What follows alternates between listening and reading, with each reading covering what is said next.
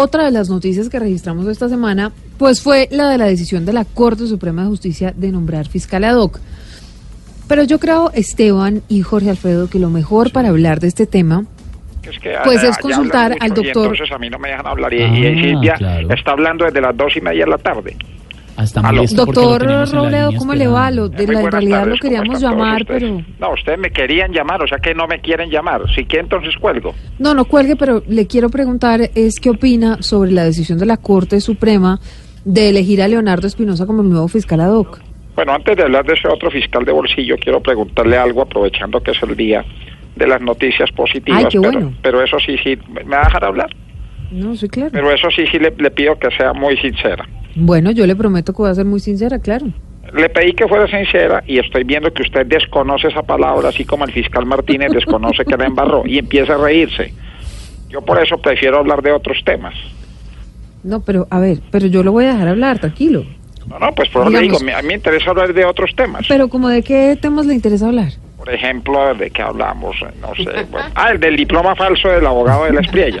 Ah, usted se o mejor ese de rociar agua bendita donde echaron unos ratones que sigue dando de qué hablar. ¿Cómo es posible que armen tanto escándalo por un par de ratoncitos que soltaron en el Congreso? Pero han guardado silencio durante años con tantas ratas, lagartos, micos y hienas y demás animales que han circulado por el recinto. ¿Y usted qué opina al respecto? Pues, ¿sabe, senador, que yo, la verdad, es que prefiero escuchar su opinión? No, no, pero es que yo quiero oír la suya. Bueno, entonces, mire, yo sí le voy a decir. La verdad no es que yo creo... porque después se toma la palabra y no hay quien la pare. En cuanto a los ratones, se ve la influencia del imperialismo yanqui que hay en los congresistas del Centro Democrático. Ah, pero usted está como Venezuela, de hablando de ven un imperialismo ratón yanqui, indefenso tal. y brincan como locos. Pero ven esa rata gigante que se llama Mickey Mouse y corren a tomarse fotos con ella. ¿Usted sabe cómo hace Mickey Mouse? A ver, ¿cómo hace? ¡Ochurus! Repita, por favor. ¡Ochurus! Bueno, en todo caso, digamos, ¿Sí los ratones del Mickey Congreso Mouse? no tienen nada que Se ver con Mickey se Mouse. metió el espíritu chocarrero ese. A ver. Yo A también ver. yo sé imitar dibujos animados. eh, Por ejemplo, el mal pato Donald. ¿Sí? A ver cómo hace el pato Donald. Mm, ¿Y cómo hace, por ejemplo, Pluto? Eh, Pluto.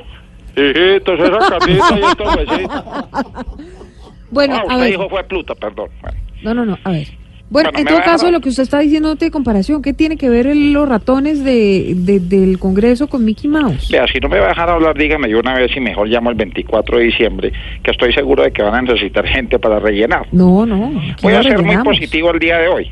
No me gusta el fiscal ad hoc, no me gustan los ratones, no me gusta Uribe, no me gusta Teo, no me gusta Paranaense, el equipo jugó un poco mal. Eh, eh, perdón, que por, por la final del fútbol y todo esto se Ah, claro, claro, por supuesto.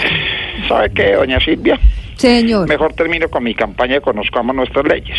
¿Ah? Apuesto a que desconocen la ley 3456, artículo 12, parágrafo 6 de 1893, que aplica en diciembre y que dice. ¿quiere el papel de regalo para dama o No. para hombre? Senador Robledo, gracias, de verdad.